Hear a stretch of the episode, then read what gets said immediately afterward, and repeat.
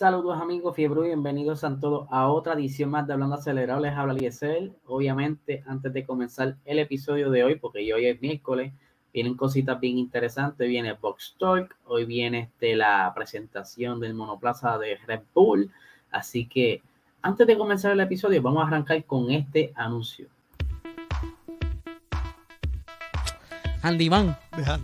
Este, después que uno corrija lo que son los desniveles de agua en el techo. Dicen, che, nos cayó mucho pedra, vamos a tener que cambiar esto. Se espera celebrarse tres carreras sprint sin localización, todavía no está la localización. Sí, que se van a confirmar durante el año, si es que Durant bowling que hizo en Hungría. Sí, mano. Que, este, que Lance Stroll haga otro bowling más, porque Bottas y Stroll fueron los que estoy dando motor, yo estoy dando. Yo lo haría también, pero entonces, obviamente, en un deporte así, pues como que no.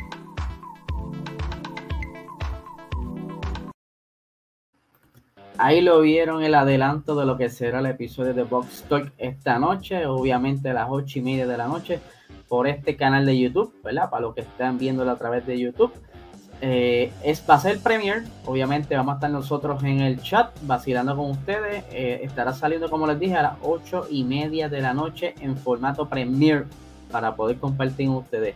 Y por supuesto, todos los martes está saliendo el episodio de Fórmula 1 101 y el día de ayer salió el tercer episodio donde Mariceli Benítez nos muestra, o perdón, nos habla de lo que son el sistema de bandera, ¿verdad? Esas personas que están comenzando a conocer el mundo de la Fórmula 1, ella nos está explicando cómo es que funcionan las diferentes banderas que hay dentro de la competencia, qué significan, cuándo salen, etcétera, etcétera. Así que tienen que escucharlo a través de la misma plataforma donde tú escuchas nuestro podcast en Spotify, Apple Podcast. Eh, está bajo nuestra misma sombrilla, PR Sports. Ahí lo vas a encontrar y disfruta, mano. De verdad que es tremendo contenido.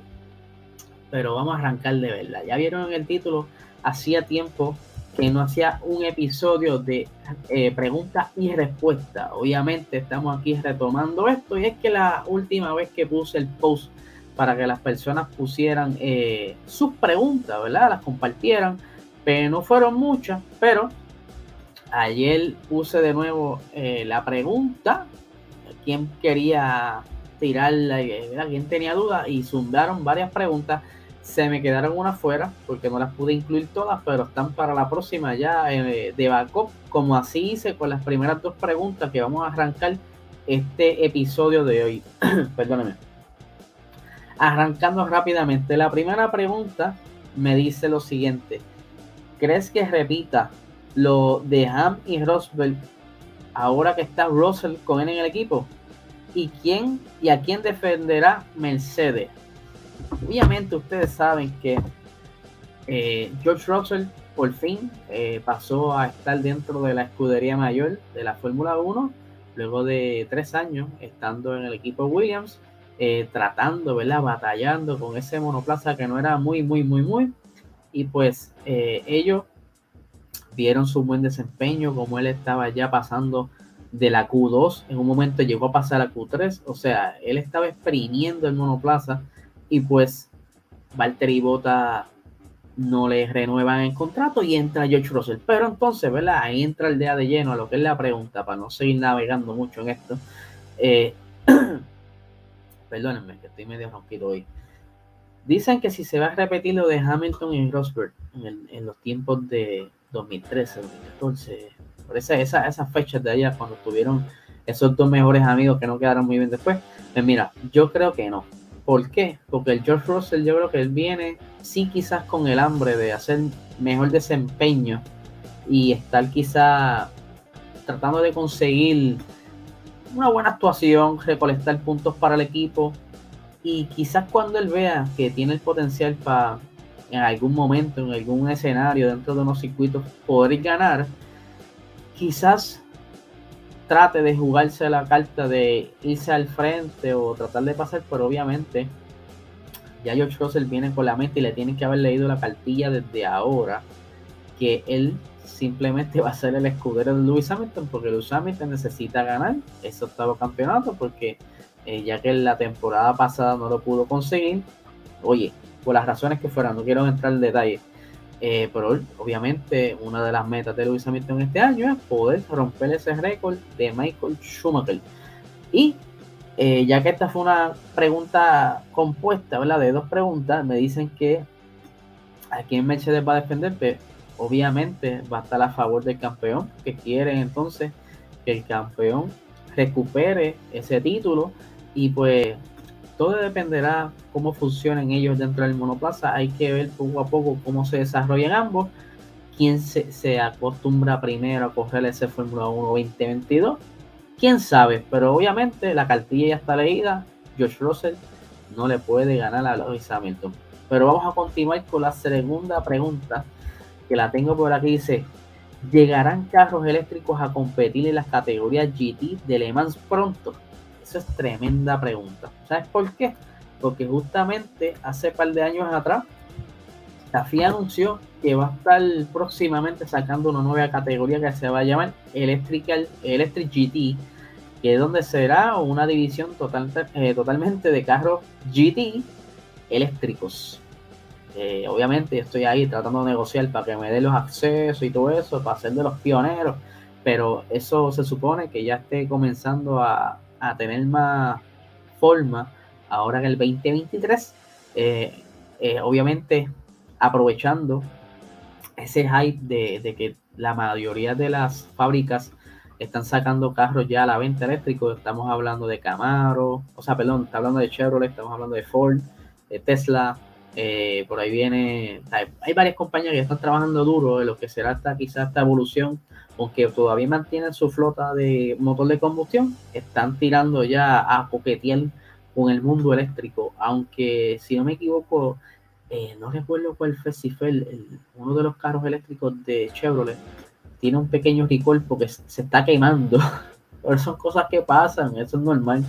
Pero puede ser que en algún momento si la categoría le va muy bien o si quieren de cierta manera empujarla para tener esa quizás esa atracción de público, puede que lo combinen entonces con el circuito de Le Mans, o sea, el, concepto de Le Mans, por ahí que ver cómo primero se cocina bien la idea, porque todavía está en Pamper este concepto y pues hay que ver qué decide la FIA, si le da para adelante, si es costo efectivo o si simplemente lo retrasa un par de años más, o que la gente se acostumbra a ver más cajos eléctricos.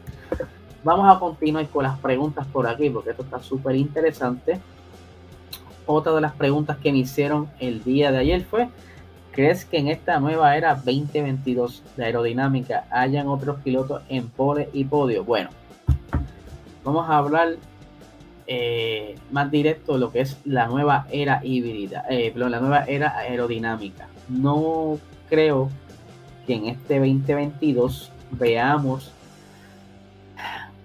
tanta diferencia, o sea, que se estén más, más cerca estos pilotos, aunque ya vimos que la temporada pasada no hubieron muchos cambios en lo que son los reglamentos aerodinámicos, pero sí hubieron un montón de eh, podios distintos, hubieron varias victorias distintas que hacía mucho no se veía. Fue una temporada bastante dinámica, por decirlo así, y quizás si continúa esa conducta de la temporada pasada, puede que estemos viendo otro tipo de podios, otro tipo de poles, algo que quizás hace falta, no es que quizás hace falta dentro del deporte para le esa emoción, pero como bien dije, yo creo que eh, efecto rápido de que haya cambios de golpe, no creo que sea de golpe, yo creo que esto va a ser como un poco de transición en lo que se va formalizando esta, este nuevo invento, este nuevo reglamento.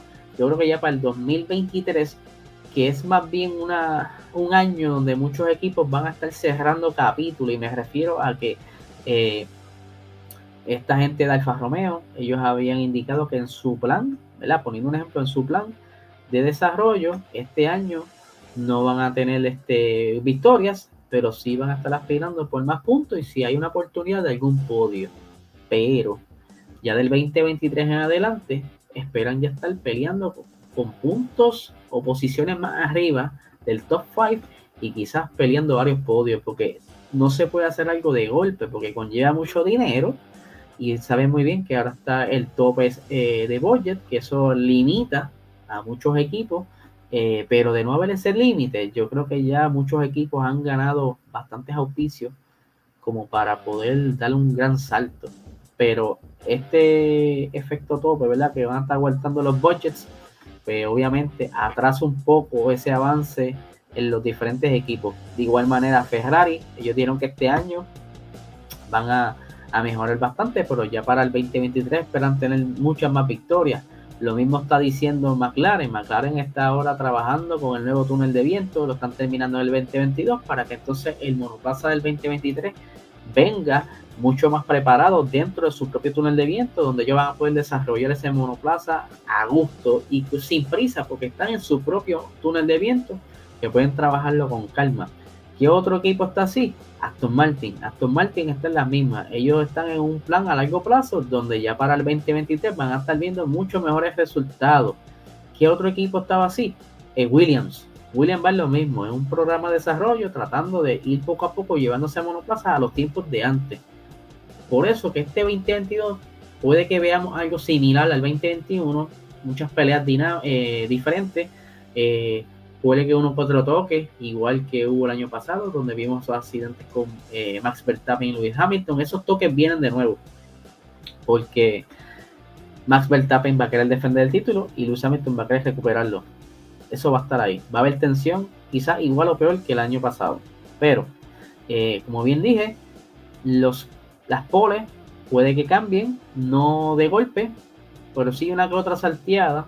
Puede que estén entonces estemos viendo tiempos distintos o quizá unas poles temporeras, porque obviamente los equipos tops van a estar como quedando el máximo en esa última parte de la Q3, como lo han hecho siempre, que a veces vemos a Lando Norris está en, un provisional pole, pero de repente viene Max, viene Luis y le tumba el tiempo, quizás por un chipito, pero le tumba el tiempo. Cosas que vamos a ir poco a poco, eh, quizá eh, el cambio lo vamos a ver de poco a poco. Vamos a ver qué sucede en esa parte. Continuando con las preguntas, tenemos por aquí, esta es una pregunta que yo creo que yo no, no habían hecho esta pregunta, pero sí yo había hablado algo de el señor Walter Botas recientemente, pero ahora vamos a hablar de algo bien interesante. Es que me preguntaron, ¿será Walter Bottas un, un contingente al campeonato? Bueno, para este año no bien dicho por el equipo, se sabe muy bien de que no tienen carro para poder luchar por victorias, porque para tú poder ser este candidato a campeón, tienes que acumular bastantes victorias, por lo menos segundas posiciones por ahí, ¿verdad? Colarte en esos podios. Pero si la cosa va, bien con Alfa Romeo, acuérdense que Valtteri Bota ahora no tiene quizá esa soga de tener que estar aguantándose, estando en la segunda posición. Yo me atrevo que muchas veces corrió por correr, pues estaba ya cansado, aborrecido de estar siendo el segundo, pero ahora él es básicamente el first driver del Alfa Romeo y tiene ciertas libertades que antes no tenía. Quizás eso le devuelve la confianza en él y puede desempeñar mucho mejor que antes, porque el estado mental tiene mucho que ver en esto el estar tú quizás en un ambiente que te estaba siendo pesado, que tú no puedes concentrarte, eh, que, que el equipo no te esté dando la mano, todo eso tiene que ver para tener un buen desempeño. Lo vimos con Sebastián Vettel, lo hemos visto con otros pilotos que le han dado de codo y no han podido desempeñar bien. Pero Valtteri Bottas para este año no creo que sea continente de victoria, pero maybe 2023, 2024, si el Romeo le da un buen cajo, porque eso es lo que hace falta, que todo el mundo tenga un buen cajo. Ahí yo creo entonces que pudiera estar quizás en esas peleitas, no necesariamente que esté cerca, cerca del campeonato, pero esté molestando a los pilotos para quizás acumular bastantes puntos y ponerlos nerviosos. Hay que ver, hay que ver cómo se comporta todo esto. De verdad, yo no me atrevo a hacer mucho, muchas predicciones sin ver antes cómo se comportan en pista en Bahrein, porque de tanto que están hablando por ahí, ya como que estoy empezando a dudar de cómo se van a comportar según los números. Vamos a ver qué sucede como bien dije, Valtteri, Bottas está en una nueva casa, una nueva casa, perdón, y que aquí pues, se supone que lo empiecen a tratar mejor. Vamos a ver cómo eh, desempeña o da resultados este señor de Finlandia. Continuando con las preguntas. Y a ver por aquí. Ajá. La tengo por aquí. Dice, la siguiente pregunta dice, Digo, si el teléfono me, me ayuda a buscar la pregunta. Ajá. ¿Qué pienso yo de lo que Alonso dice acerca de la llegada de One You Show? Eh, que él hace poco dijo en una entrevista que es una, es una, o sea, la llegada fue buena para la Fórmula 1. Bueno, vamos allá. One You Show, sabe muy bien que él corrió eh, Fórmula 2, le fue bastante bien. Eh, es tremendo piloto, él fue piloto eh, de reserva o de desarrollo del equipo Alpine, equipo donde está el señor Fernando Alonso. he visto que Fernando Alonso ha ido como que siguiendo la trayectoria de One You Show y que cuando filmaron a One You Show en Alfa Romeo, o sea, Alpine tuvo que dejarlo ir, pues él se puso contento aún así porque por fin le da la oportunidad. Eh, si no me equivoco y la mente no me falla, el primer piloto chino en la parrilla y que, como bien le hemos dicho en episodios anteriores en Box Talk, lo hemos dicho, el mercado Japón, eh, chino perdón, está entrando ahora en oficio es bueno tanto para lo que es eh, la, parte de auspicios, como también entonces quizá le abre puertas a otros eh, pilotos chinos que estén quizá subiendo. Ya Wang Yusho, como quien dice, eh, rompió ese, ese misterio, ¿verdad? De, o, por decirlo así, le abrió las puertas, vamos, a dejarlo, le abrió las puertas a los demás pilotos que están quizá en karting, que están quizá en Fórmula 4, quizá en en fórmula, en otras categorías que estén por debajo, se motivan. Esto, es quizás un ejemplo de motivación para todos esos muchachitos que están allá de compatriotas que quieran entonces ahora meter mano de verdad porque se sabe que se puede llegar a la Fórmula 1. Obviamente, eh, mi opinión sobre Show es que es buen piloto, pero había mejores opciones para ese asiento, pienso yo, y que ahí quizás hubo más mano de dinero para que pudieran entrar ahí China es un, una mega, ustedes saben, un imperio y cuando quieren lograr algo lo logran. Y aquí se trajeron entonces un piloto para representar a, sus su tierras, ¿verdad? Y traer toda esta gama de, de cambio de marketing y todo eso. Ya vimos a Mercedes eh, hace poco haciendo un anuncio celebrando o felicitando lo que era el Año Nuevo Chino. Son cositas que vamos a estar viendo más seguido. Así que Espero haber contestado tu pregunta. Vamos a continuar aquí. Yo creo que estas son de las últimas preguntas. Ajá, esta es de las últimas preguntas. Vamos para buscar aquí rápidamente el arte para continuar. Dani Ricciardo. Me estaba diciendo aquí la persona, háblame de Daniel Ricciardo. Soy súper conocedor de la Fórmula 1, así que hablemos. Ok. Daniel Ricciardo, sabemos muy bien que él comenzó en los tiempos para allá en Red Bull, que te estoy hablando tiempos de hace como seis años acá. Eh, él le estaba yendo súper bien en Red Bull, llegó a tener sus victorias. La última victoria de él en Red Bull fue en Mónaco 2018.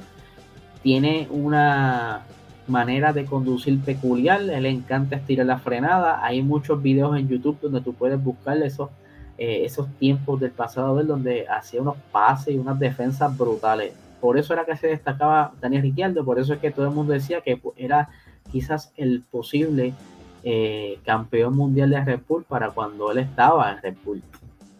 Pero una vez llega Max Verstappen y ven que el chamaco tiene potencial, porque para ese entonces no estaba constante. Max Verstappen era como un era rebelde, era un niño, ¿sabes? Él entró súper eh, joven, bien temprano y si habían carreras donde daba buenos resultados, como había otras que como que guiaba lo loco, porque él estaba madurando. Pero entonces, aunque el chamaco no estaba totalmente quizás desarrollado, puso quizás un poco nervioso a Daniel Riquelme, pienso yo. Eh, las atenciones comenzaron a ser más hacia Max y él pues como que sintió que le estaban dando de codo. No lo digo yo por, lo, por la serie, lo digo porque muchas personas lo han dicho de, la prensa que, que, Daniel pues no, se le estaba tratando muy bien, aunque Christian Horner, él era loco con él, todavía se ven y se saludan. Pero Daniel, pues quizá en ese momento él pensaba que, lo mejor era irse. Ahí es donde entonces decide eh, aventurar e irse con, uno de los que pusiera ser ahora el enemigo de Red Bull, porque para ese entonces había mucha tensión entre Renault y Red Bull por eso de la fiabilidad del motor, un montón de cosas que había detrás, cosas personales y todo. Y entonces pues Cyril le dijo, papi, vente conmigo, yo te prometo a ti victoria, yo te voy a prometer a ti campeonato. Porque te voy a dar un mejor carro y un mejor motor que le estaban dando a esta gente eh, el año que viene. El año que viene fue que Ricciardo, pues, en lo que se acostumbraba el carro, en la primera carrera en, Australia, su, el home race, él se tuvo que retirar, el carro eh, tuvo una falla, el motor, sabes que, que, él ya empezó ahí como que con traspié. Y de nuevo, él tuvo muchos DNF por motor, si no me equivoco, fueron más de 4 o 5 DNF por culpa del motor. Eh, y ese, ese primer año Renault no fue el mejor de Daniel. En su siguiente año en Renault, pues se vieron más los cambios, obviamente, pues eh, como cualquier equipo aprende de los errores y pues, fueron entonces llevando ese carro a como Daniel lo quería, incluso llegó a tener podio y estaba yendo súper, pero entonces aparece el asientito de Carlos Sainz que se iba a Ferrari y él no lo pensó dos veces. Y volvió y dejó toda mitad y se fue, brincó para pa McLaren, ahí entonces Fernando Alonso aprovecha y entra el pin, pero Daniel Ricciardo para mí de verdad que si él logra enfocarse nuevamente si él logra encontrar confianza en el monoplaza. Maybe ahora que está la aerodinámica un poquito más eh, a favor, por decirlo así, porque hay más aire limpio, eh, quizás puede confiar más en la frenada, todo esto, pues quizás él vuelva a ser quien era antes y entonces podamos ver mejores desempeños, quizás puede estar por encima de Landonori. El año pasado, la temporada pasada, Landonori estaba por encima de Ricciardo esas primeras eh, carrera. Obviamente el chamaco viene en el mismo asiento ya hace dos años y, se le hace más fácil. Básicamente el carro pues, no había cambiado mucho. Pero ahora eh, yo creo que para ambos es un reto, es un carro totalmente nuevo para ambos y, yo creo que la ventaja de ser veterano en pista de Daniel ahora puede que le saque ventaja y esté por encima de Lando y pueda desempeñar mejor. No sé si contesté o, dije lo que tú querías escuchar, Espero que sí, en confianza a todas esas personas que nos escribieron las preguntas, me pueden escribir nuevamente decir, mira, mano, me contestaste esto, pero me quedé con duda con esto, o me abriste otra duda, en confianza. Pueden escribirme, decirme qué lo que, piensan de, estas contestaciones. Como siempre, eh, aquí para ustedes contestando. Me quedé ahí como que nadando lo mismo. Pero nada, gente, recuerden que esta noche tenemos Box a las 8 y 30. Vamos a estar hablando de muchas cositas bien interesantes. Vamos a hablar de, de Haas, vamos a estar hablando de, la aparición de Luis Hamilton. Hay un par de cosas bien interesantes. Eh, algo interesante que yo encontré los pusos recientes de Luis Hamilton. Tienen para allá que va a estar bien bueno.